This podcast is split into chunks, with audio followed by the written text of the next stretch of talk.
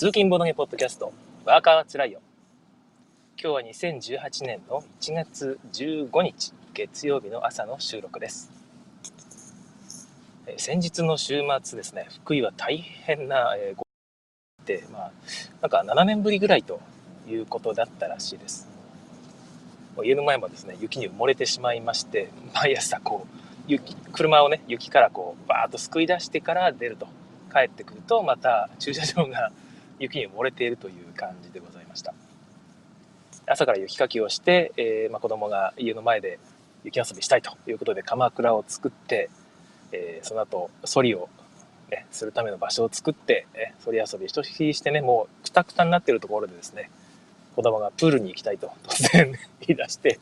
えーまあ、風邪ひくんじゃないかと思いながらこう温水プールに行って、えー、帰ってまいりましたけどもね週末休むというよりは体力を使い果たした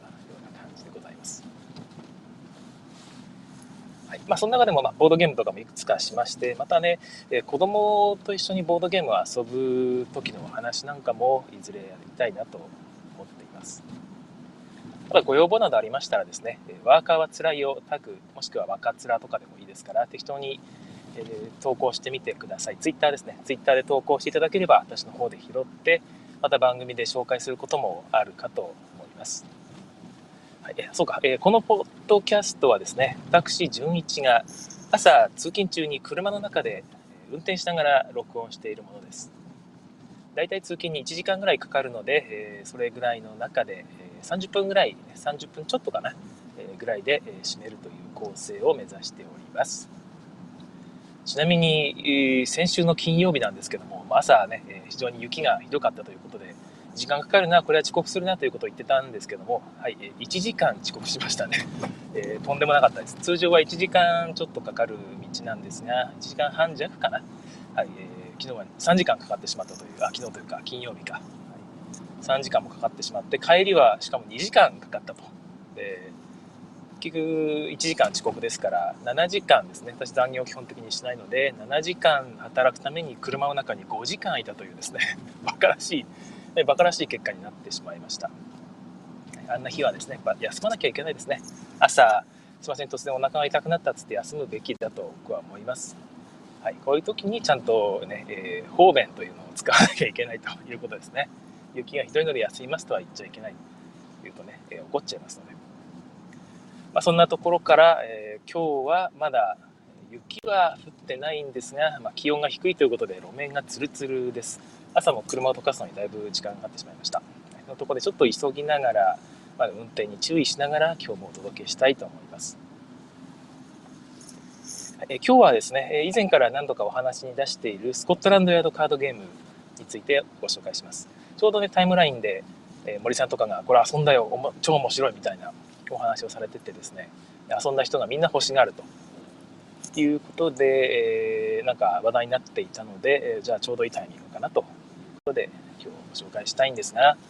スコットランドヤードカードゲームはスカスコットランドヤードの元のね、ボードゲーム版、多分やったことないって人あんまいないと思うんですが、どういう、やったことなくてもどういうゲームかぐらいは大体知ってると。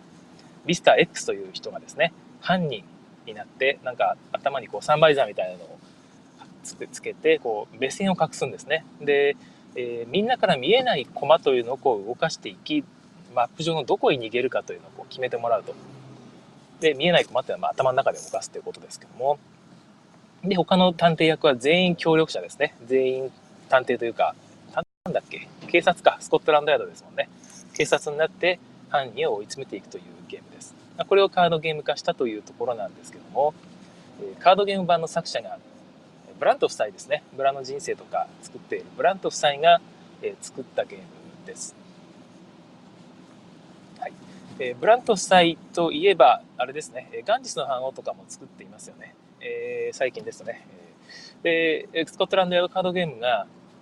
どこが面白いのかというところなんですけども、まずスコットランドヤードのボードゲーム版とは全然違うゲームだというところが一つ面白いです。えー、こんだけ違うゲームを、あえてね、スコットランドヤードだっていうところがですね、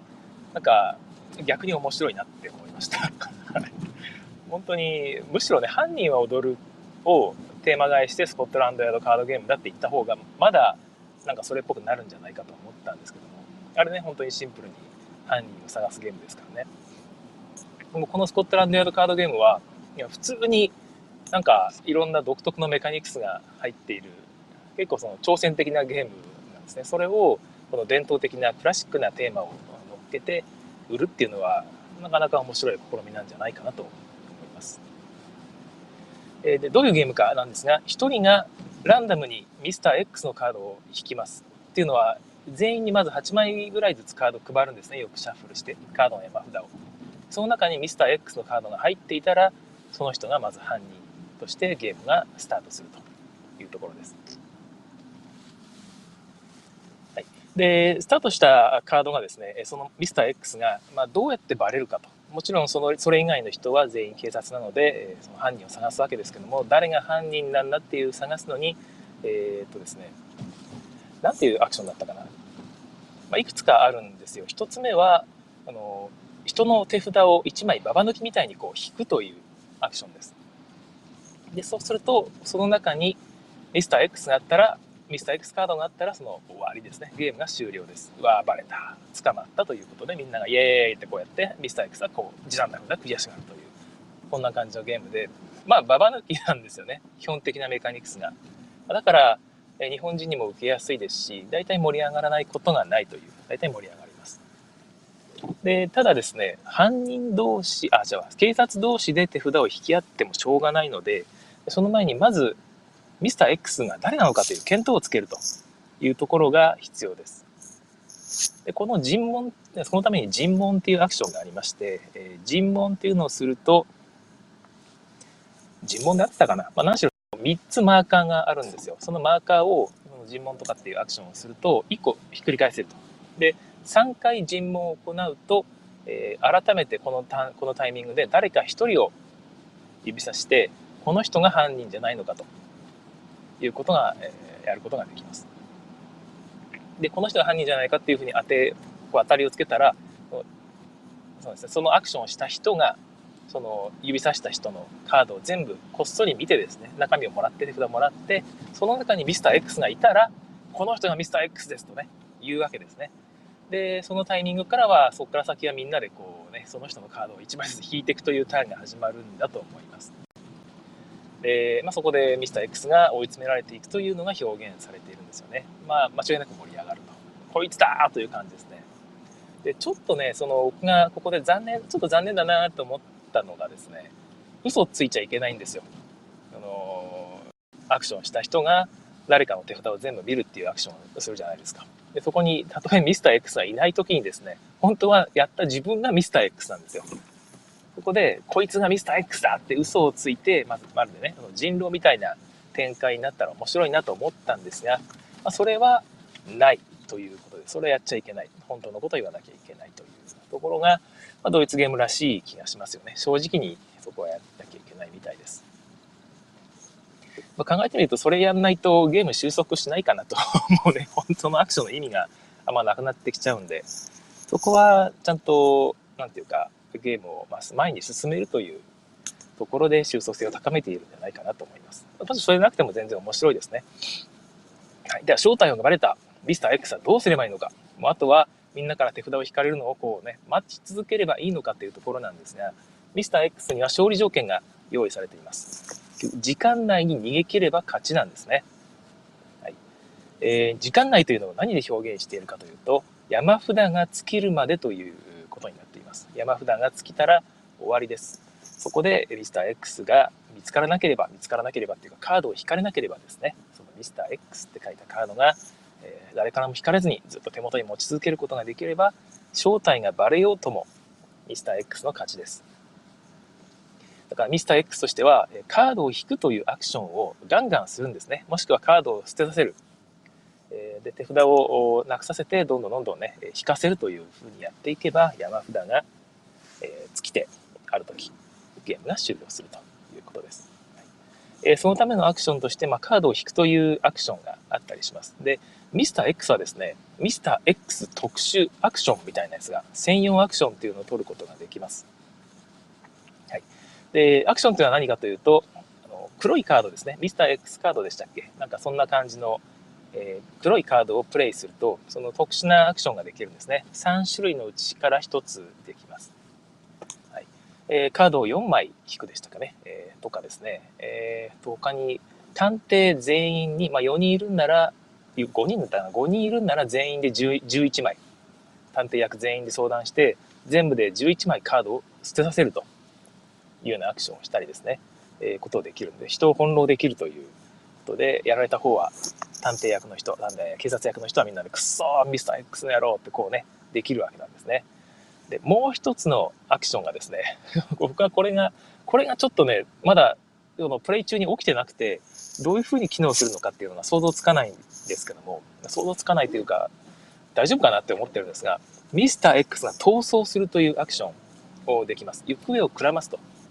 で、どんな風に行方をくらますかというとですね、え全員がそのアクションを取った時、全員が手札から1枚カードを裏向きで出してですね、よく混ぜて全員に配り直します。つまり、ミスター X はここにミスター X カードを仕込ませることができるんですね。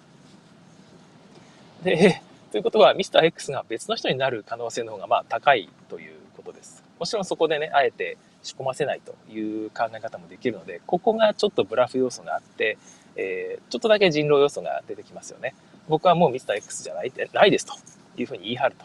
え、マジかそう本当か？ちょっと手札見せてみろやというアクションをまたね、取ったりしていくわけですけども、えー、ここでミスター X が他の人にカードを渡すメリット、もしくは、えー、渡さなきゃいけない状況で渡した時にですね、果たしてその後渡した人は勝てるのかなということとかですね、いろいろ考えちゃうんですよね。ただ、ゲームとしてはまあ間違いなく盛り上がるだろうなっていうのは想像つきます。ただゲーマー寄りの考え方の人ですね。まあ自分もそうですけども、ゲーマー寄りの考え方の人は、なんか、え、これ、これまでやったゲーム、どういう意味があったのと。せっかくずっとね、ミスター X を追い詰めていたのに、別の人になるどころか、俺かよ、次は。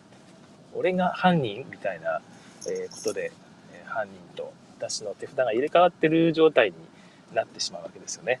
えー、まあ、それはそれでの大笑いできるメンツと一緒にやればね、もう絶対楽しい。爆笑できるはずです。そういう意味ではちょっとメンツを選ぶかなという気がしますよね。はい、ちょっと、えー、ここで、えー、コメントの方を読みますね。シュウさん、いつもありがとうございます。おはようございます。6時45分で始まりました。あ、6分45秒で走りました。ロスタイムは長めが良いかもです。なるほど、なるほど。ありがとうございます。ちょっと長めに撮ってみたいと思います。ひろしあんさん、おはようございます。通勤ご苦労様です。ありがとうございます。今日もですね、ちょっと渋滞になっててですね、実は今朝、ちょっと出た時間があんまりいつもと変わらなかったんで、今日も30分遅れぐらいになりそうですね。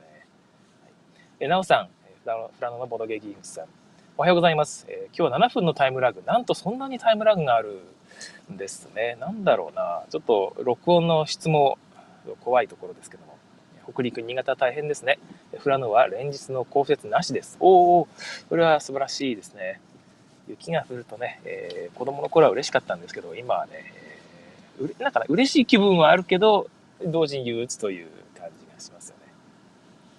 はい、ありがとうございます。えー、スコットランドヤードカードゲーム、まだ行ってないメカニクスがあります。それがアクションの選択のメカニクスです。これがどういうふうにアクションを選択できるのかというとですね、場に3つ数字、まあ、手札は全部数字が書いてあるんですよ。えー、色と数字が書いてあります。色が3色、まあ、黒を入れて4色かな。で、数字が、数字がどういう構成だったか忘れたんですけど、まあ、1から100とか、まあ、そんな感じの数字が書いてあるんですね。多分ユニークなのかな。全部数字が。連番で1枚ずつしかないのかな。で、3つの山それぞれにどこに捨てるかによってどのアクションができるか決まると。いうことです。一番左をプレイすると、えー、例えば、えー、なんかカードを引くってアクションができるとか、え真ん中だと、えさっき言った尋問ですね、え1枚ずつタイルめくっていって、タイルが全部めくられたら、誰か一人のね、手札を全部見ることができると。いう、これができるやつですとか、右側が何だっけな、右側何だったかちょっと忘れてしまったんですが、まあ、そういう、え3種類のアクションを取るために、それぞれの場所にプレイすると。はい、で、プレイできるカードが、そこの今、ね、真ん中の山札にある数字ですね。この数字とその右にある山札との間の数字だけしかプレイできないと。から例えば極端な話極端な話しなくていいか、えー、左側の数字の一番上が10、えー、真ん中の数字の一番上がそうですねまあ31で一番右側が、えー、35とかだったらですね。真ん中にプレイできるのは今31って書いてあって右隣が35ですから。間の数字32から34までのカードしかプレイできないというですね。ちょっとザ・ゲームに似ていますよね。そういうふうな、えアクション選択があってですね。今はこのアクション取りづらいから、えみんなこの真ん中のアクション取れるように右側の数字にね35ってあるけどこれを60にすればもうかなり真ん中にプレイできる数字広がるよねというようなことをこう相談しながら「お前よくやったな」とかね、えー、いうふうな喜びをこうみんなでこう分かち合いながらやることができます。でただね犯人役が見つかった時はそれでいけるんですけど見つからないと、えー、なんかねえあいついいやつだから犯人じゃねえって、ちゃんとあそこ開けてくれたよとかね、言いながら実はそいつが犯人だったりしたり、えするわけですね。えそんな感じで、そこの部分が非常にドイツゲームらしいというかですね、ここだけ、ここだけなんかやたら本格的なメカニクスだなと。それ以外のところはなんかパーティーゲームっぽいのに、真ん中だけ、えパズルゲームというか、頭を悩ます、え部分になっていてですね、ここがゲーマーでも楽しめる部分になっているんじゃないかなとでゲーマーじゃない人はゲーマーじゃない人で、うわ、なんだなんだこれうまくいかねえよってってね、えー、おろおろすると。それもそれでまた楽しいというふうなバランスになっている気がします。スコットランドヤードカードゲームは3人から5人まで遊べるんですが、一回3人でやったら、なんかあっという間に、あ、4人か、4人でやったらですね、あっという間に犯人見つかってしまったりしてですね、えー、たまたまなのかもしれないんですが、2回連続で、えー、あっという間に犯人捕まりました。ということで3人だともっと早く捕まるでしょうしえこれはひょっとして5人とかの方が楽しいんじゃないかなという気がちょっとしています。まあ4人でも全然いいと思うんですができれば多人数で遊んでほしいゲームですね。6人だとやっぱね、え対応ので、えー、無理やり遊ぶことができると思うんですが6人になると多分犯人が捕まらないような気がします。だから5人までということなんでしょうね。えできれば多人数で遊びたいゲームですが5人ぐらいで遊ぶといいんじゃないでしょうか。えスコットランドヤードカードゲームは今のところどうもね手に入らないんですよね。うん、にあ日本であまり流通してないんですよね。どこで扱うことになるんでしょうか。ちょっとわからないですね。ホビージャパンさんとかが仕入れてくれるのかな。一応ドイツアマゾンでね、買えますので、え一緒に買うと、いろんなものと一緒に買うといいと思います。あ、そうそう。えブードゥプリンスがですね、そういえば今日ボードゲームニュースヘッドラインやってなかったんですけども、えブードゥプリンスがどうもメビウスさんは使わないということをどなたかが聞いてきて、えツイートされてましたね。えライルさんだったかな。えー、ということで、多分出るとしても国内メーカー別のところから日本語版という形で出るということになるんだろうと思います。えー、ロゴマークがね、えー、ブードゥープリンスってね、日本語のロゴが かっこ悪いロゴが入ってしまったりアートワークが突然動物さんになってしまったりということがあったりするかもしれないので僕は動物さんアートワークは全然いいんですけどロゴマークがかっこ悪くなるのはちょっと嫌ですね、はいえー、そうなる前に欲しいという人は、え、ドイツアマゾンに早めに行きましょうこのスコットランドヤードカードゲームも一緒に買うと、えー、より良いかもしれません、はいえー、スコットランドヤードカードゲームでしたもう一つが、えリバーボート説明をします。えリバーボート、あ、そう、ごめんなさい。えー、そうか、まあいいか。うん、いや、スコットランドヤードカードゲームもう一個、そういえば大事なことを言ってなかったなと。えー、ミスター X は逃げてる段階ですね。まだ人に正体バレてない段階でもミスター X カードを使うことができます。黒いカードですね。えー、黒いカードを使って、えー、それも真ん中のね、3つのとこにそれぞれミスター X アクションが対応しているので捨てるんですけど、まあ、捨てた瞬間、捨ててミスター X アクションをしますと言った瞬間、正体バレますよね。でもそれを覚悟で使うこともできるみたいです。だから、まあ、探偵役がまだミスター X 誰かわかんねえって言って、おろおろしてる間に山札がだんだんね、減ってきてるとなったら、見つかって尋問を受けて、尋問を受けて成功すると手札4枚減らされちゃうんですよ。そうなる前に、えー、まあ、正体ばらして強いミスター X アクションで逃げ切るという選択もできるんですよね。まあ、そういう駆け引きも楽しいかもしれません。ちょっとすみません、思い出したゲームです。はい、えー、で続きまして、リバーボートについてご説明します。リバーボートはですね、年始に、えっ、ー、と、YSK さんに遊ばせていただきまして、貴重なゲームありがとうございました。えずっとやりたいなと思っていたキースリングの4部作の一つですね。今回の4部作の一つですね。4部作って別にシリーズものでもね、まとめて出したわけでも出版社も全然違うし、えー、別々なんですが、今回のエッセンの新作の中でも注目されていたゲームだと思います。で遊んだんですけど、意外と、意外とというか思った以上にですね、えー、ヘブンエルと似ているなと思いました。ヘブンエルっていうのはタイルを置いててね、その資源を使って活性化して点数とかお金にしていくゲームなんですが、このリバーボートもそのヘクスタイルですね。同じようなヘクスタイル。そして同じような資源が書いてあるものですね。麦とか、麦とかって書いてあるんですよ。で、そのアイコンを自分のマップに配置していってですね。で、それを活性化して得点にしていくというゲームなんですね。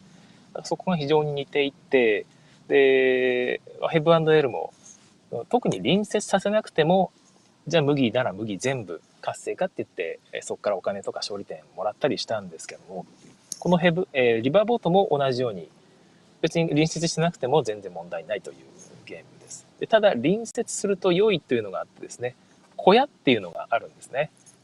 ヘブンエルにもありましたね。小屋っていう、まあ、これも、リバーボートでは小屋っていうのは独立したタイルになってるので、好きな場所に小屋を置いて、その周囲6マス全部埋めたら、まあ、埋めなくてもいいんですけども、小屋を発動すると、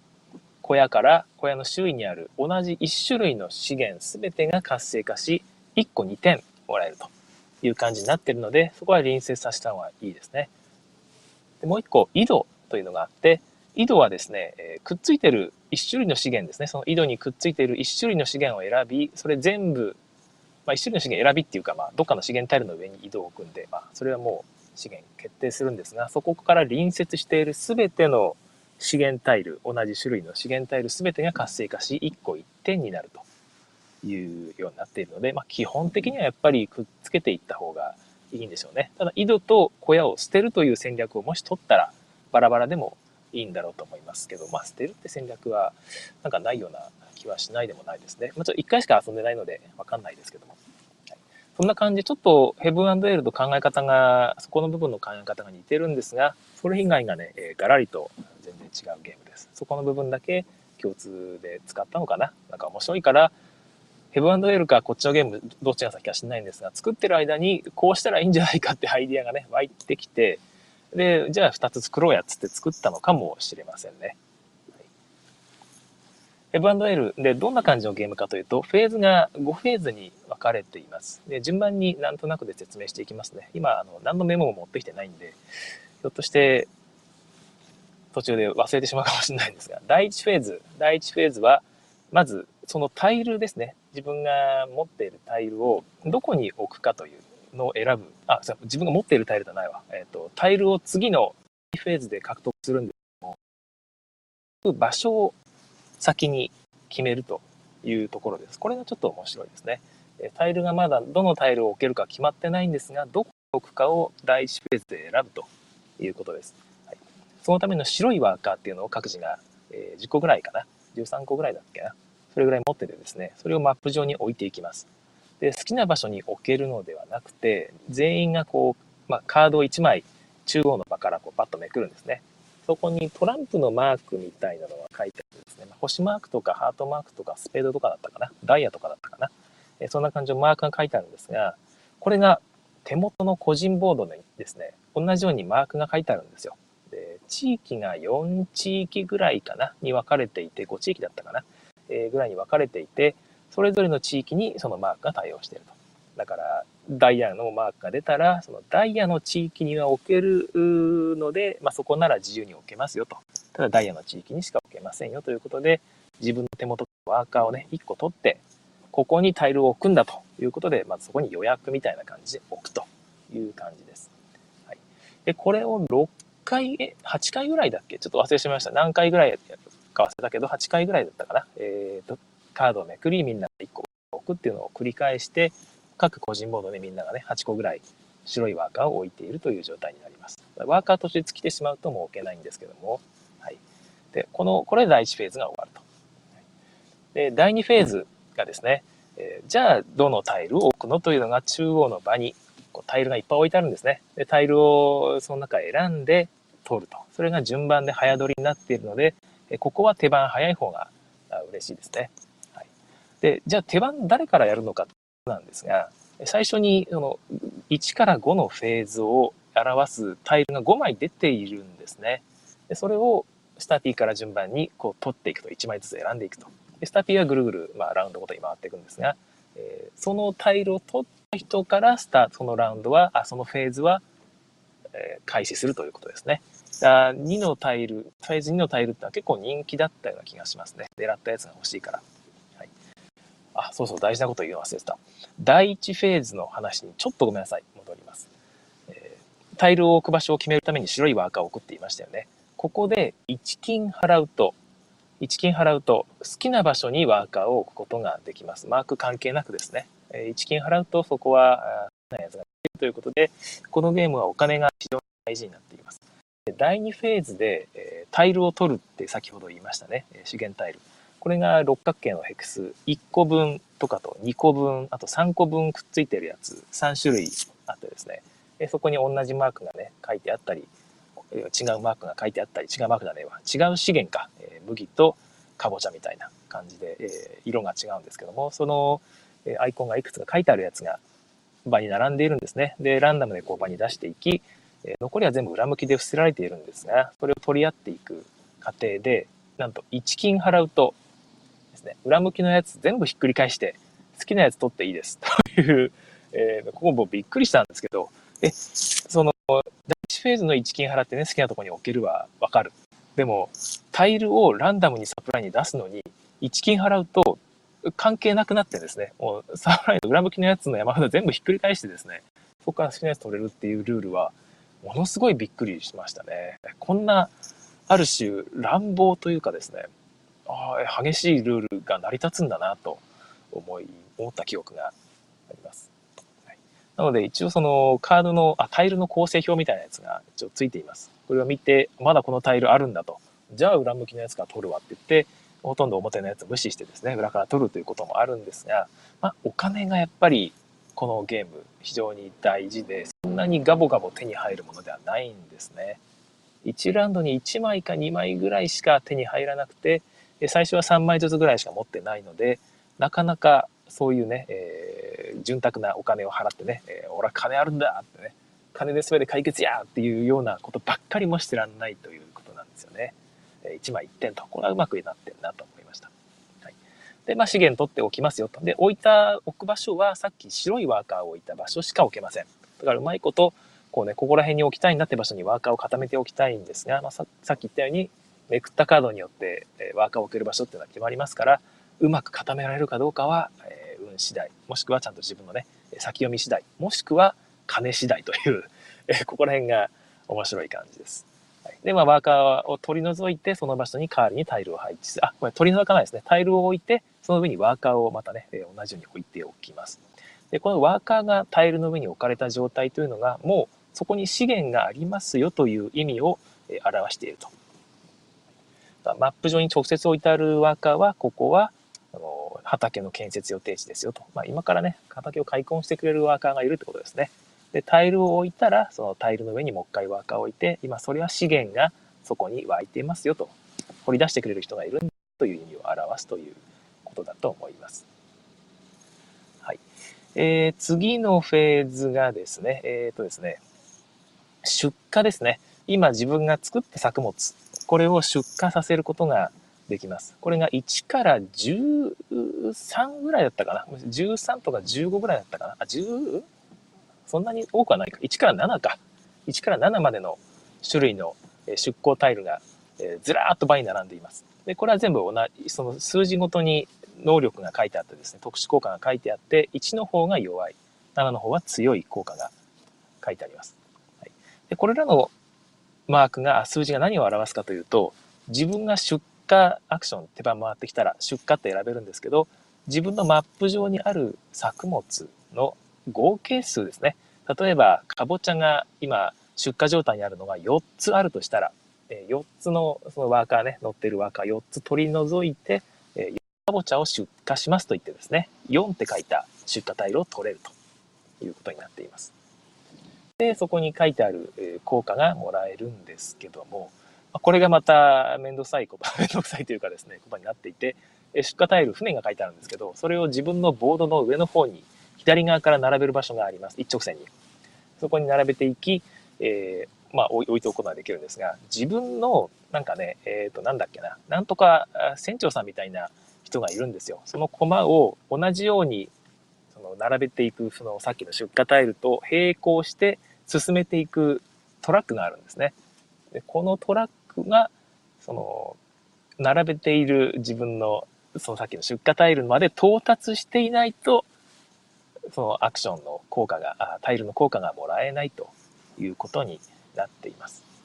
同時に進めていきたいというところですが、この、これを進めるにも、まあ、いろいろこうやんなきゃいけないという、その辺のマネジメントも楽しいですよね。まあ、いろんなところでなんかね、マネジメントを要求されるのが楽しいです。はいで、この1から7のタイルっていうのは1枚ずつしか基本的にラウンドに出てきませんけども、えー、サプライで、えたくさんまだ山積みになってるんですね。それぞれ。で、これも1金払うと、場にもう取られちゃってない、え番号の出荷タイルを取ることができます。ここでも1金で、え、なんとかなるという、本当に金次第ですね。地獄の沙汰も金次第ゲームと言える気がします。まあ、そんな感じでこう出荷して、その後はちょっとマジョリティ争いしたり、あとボーナスカードというのがあってですね、その次のラウンド、4ラウンドで、えー、ちょっとマジョリティ争いの場所があるんで、そこにワーカーを、白ワーカーを送り込んだりですね、5ラウンド目、5フェーズ目で、え、今度はボーナスカードを取り合うという、順番逆だったかなょっと忘れてしまったんですけども、順番逆ですが、第4フェーズでボーナスカードだったかな。ボーナスカードっていうのが、さっき言った麦、全部の麦を得点化できますという、カードがあったり、自分のワーカー1人当たり何点になるというボーナスカードがあったりって感じで結構たくさん種類あるんですよね。20種類前後ぐらいあるのかな。それぐらいのやつが4枚場に出ます。それを取り合うということなんですけども、そのここもまた1金払うとですね、裏向きの山から好きなやつ選べるんですね。これも本当に面白い仕組みだなと思って見ていました。はいまあ、そんな感じでボーナスカードを使ってね、え、自分の麦たくさんあるんならね、たくさん麦っていうボーナスカード早めに取りたいと。誰かに取られる前に。そもそも4枚場に出てるけど、実際はね、1件払えば取れるわけですから、全てのカードの中から。ここを非常にシビアでですね、僕はもう早、見た瞬間にこれやべえと思って、こんなん場に4枚出てるランダムけねえわと。1金払って、いかに早く取るかだわと思って、えー、頑張ってお金を貯めておりましたけど。なんだかんだで自分は種類麦にと麦じゃないわ何かに特化しましたね1種類の資源に特化してうまく勝つことができましたまた出荷タイルをたくさん取ってで船長船長って名前じゃなかったと思うんですけど船頭さんかななんかその人をかなり進めるアクションをガンガンガンガン取っていきまして、えー、うまくギリギリで勝てた気がします、はい、で終わった後はですねなんか結局これって金払って何とかするゲームじゃないのかっていうあの4枚のランダムとかですね、えー、場にランダムから選べるっていうのは何だったんだっていうふうなちょっともやっとした印象を受けたんですけども、えー、後でですね、えー、一緒に遊んでくれた英介さんがあのお金を払ってランダムっていうのはなんか見せかけみたいなやつでまあお金を払って実際は全ての選択肢から早取りするっていうのが本当にキリキリした全然緩くないゲームでしたということをツイートされてですね。あそういえばそうだなと。なんか1金払うと選べるっていうゆるさがあるわけじゃなくて逆にあれガチなんだなっていうことにですね気づきまして。むしろひょっとするとああそこから選ぶっていうガッチガチのゲームとしてデザインされているけどそれだとあまりにもガチすぎるので、ね、ま、毎回ね全部の種類の中へダウンタイム大変ですしえー、あまりにもそれだとガチすぎるからじゃあランダムに4枚ぐらい場に出しておいてですねその中から選ぶ。基本的には選んでもらって一金払うとガチにガチの世界にようこそということができるように、えー、その辺遊びやすくデザインされるのかなと。むしろあちらの一金払う方が本体。ガチゲーというふうな見方ができるのかなと思いました、はい、ただまあそれを本当にねガチでやると全部の種類もうにらめっこで覚えた、覚えてからゲーですね。カード全種類の効果、タイル全種類の大体の構成っていうのを覚えてからゲームという風になってしまうので、あ、そこは最初はなんとなくそのランダムに出てるやつから選ぶというような遊び方もできるという点でですねいやいろんななんか野心的な挑戦的なデザインじゃないかなと思いました。リバーボートそんな感じで非常に面白いゲームなので皆さんもぜひ遊んでみてほしいですね。うん、なんとなくそのね散らかった印象はまだやっぱあるんですよね。なんかまあそのタイル置いた時のなんかね効果とかはヘブンエルに似てますし後の部分っていうのもマジョリティが取ってつけたようなマジョリティが1個あるんですよ。なんか白い輪っかを送り込むと一番置いた人が20点というね激しい点数が入るんですがそれとかあったりですね。ただ先導の部分とかはちょっと新しいかなと思うしうん。なんかねうん面白いゲームでしたね。変わったゲームでで面白くないことも全然なくていやこれはでしかもガチの部分とね突然なんか4枚出てるという変な部分が面白いし 面白いとかっていう変な感想しか出てこないんですけども。いやでも本当に面白かったんでまた遊びたいですね。遊ばしてほしいし遊びたいので近くの方どなたかぜひ買って遊ばしてください。面白いゲームでした。はい、えー、ということで今日ちょっとね長めに喋ってしまいましたけども、えー、この辺で一旦終わろうと思います。今日ねロスタイムロスタイムというかね、えー、最後のおまけタイムを長めに取った方がいいということを聞いているので、えそれも含めて今日はここら辺でサクッと終わりたいと思います。えー、今日から1週間またね、仕事頑張りましょう。えー、仕事帰りに聞いてくださってる方、皆さん仕事お疲れ様でございました。それでは、えー、次回更新をお楽しみに。さようなら。えここからはおまけの時間となります。え6分間ぐらい喋った方がいいかもということでですね、えどうしようかなと思ってるんですけども、えそうか、えですね、子供ゲーム会というのが先日ていうか先日というか1月の末ぐらいに今度予定されてるんだと PTA 主催でシャガシャガゲームズが呼ばれてそこでねインストラクター役として呼ばれてますよという話をしたと思うんですがそのリハーサル会というかお父さん役ですね。PTA のお父さん方のにもですねスタッフとしてインスト係をしてもらうのでいくつかゲームを覚えてもらおうという会が開かれたそうです。第2回みたいですね。えー、いろんな人に覚えてもらいたいのででその会が、えー、先日の日曜日に開かれたみたいです。私はちょっとその子供の相手しなきゃいけなかったんで行けなかったんですけども。ていうか一応行くって聞いたんですけど雪遊びしたいということで、えーまあ、それはそうかそうかっつってね 雪遊びになったんですけども、はい、それがあったみたいですね。遊んだゲームが「おさわり人狼」と読み人知ら「読み人知らず」と「そっとお休み」これはトランプで遊んだみたいですね。あとはミッドナイトパーティーでデジャブですね。えー、全てやっぱり定番、子供ゲーム界の定番と言ってもいいぐらいじゃないでしょうか。そ あの、おさわり人狼は私の作ったゲームなので、ちょっとあれなんですけども。はい。で、えー、っとですね、参加したお父さんの中の、その初めてゲームするという方の娘さんが来ていたんですが、その娘さんのベスト、どのゲームが一番面白かったのって聞いたらですね、デジャブというふうに答えたそうです。なんとなくね、えー、僕一緒に行ってないんですけど、場の盛り上がり方がね、想像できますよね。おそらくその娘さんが無双状態になったんじゃないですかね。わかんないですけど。でうまく、まあ、うまくいったから気に入るってわけでも子供ないっていうのがまた面白いところなんですけどね。全然取れなくて、大丈夫かな、子供楽しんでるのかなと思ったら、後で、ね、デジャブ一番面白かったっていう場合も結構あるので、えー、またね、え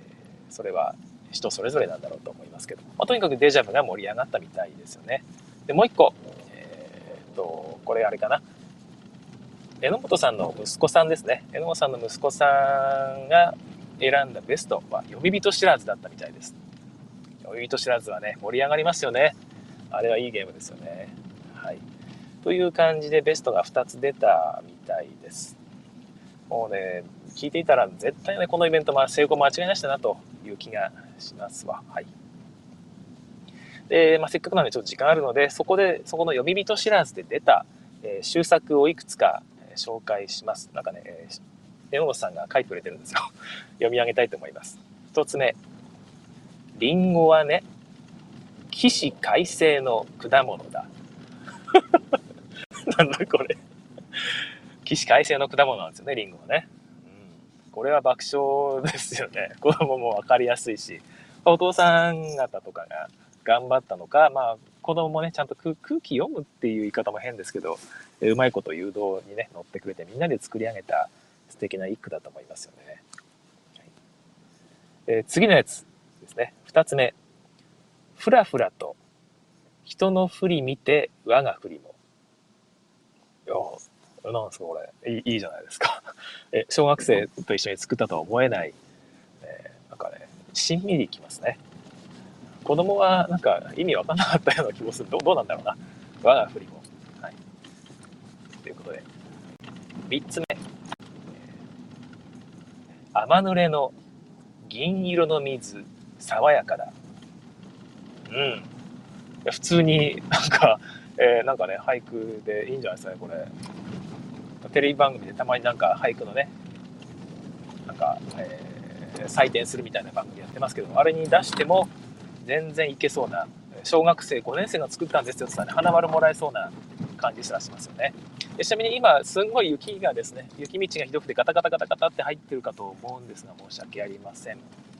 はい。えー、4つ目。これが最後ですね。えー、建造は、げんこつ食らう元気玉。げんこつ食らう元気玉なんですね。えー、元気玉。最後の「間」を入れるかね「な」を入れるか。悩んだ気がするんですけど「間」の方が面白いという判断ですかね。これはお父さんにしかできない気がするんで子供は元気だなって書いちゃう気がしますよね。逆に。ここで「間」を入れれるのは大人だと思います。いやでも面白かったでしょうね。健三っていうのは、えー、多分榎本さんの息子さんの名前なんじゃないかな。どうなんだろう。いや面白いですね。いやなんか海人知らずでね子供と一緒にやってもこんだけ面白い句が読めるっていうのはこれは素敵なことなんじゃないかなという気がします。こすごいですね。えー、時間がまだ5分ぐらいなのかな？経ってないと思うんですが大体話す内容がこの辺で尽きてきましたね。あでもそうそう子供ゲーム会というかですね子供と一緒に遊ぶ際のコツみたいなものをどっかでお話ししたいなということを言っていたんですが、えその中で話そうと思っているのはですねバリアントの作り方ですね、え主にえソロプレイとして遊ぶというソロプレイを2人で遊ぶという遊び方が私は気に入っておりまして、まあ、うちの娘の場合ですねあんまりその競争で勝った負けたっていうのがま嫌いではないんだけどそんなに好きでもないんですよね、まあ、負けると悔しいし。ということで協力ゲームが結構好きだったりするんですが普通にソロプレイモードがあるゲームを一緒に協力して遊ぶと。2人で考えながらね遊ぶというだけでもですね非常に楽しめるみたいです。でこういう遊び方ができるゲームっていうのがいくつかあるのでそういうものも紹介していきたいなと思っています、はい。まあ、ちょうどいい時間になりましたかね、えー、途中でもし切れてしまったら申し訳ありません、えー、この辺で終わりたいと思います、えー、さようならっていうところまで聞けてたらよかったなと思います、はい、それでは、えここで終わりたいと思います。さよ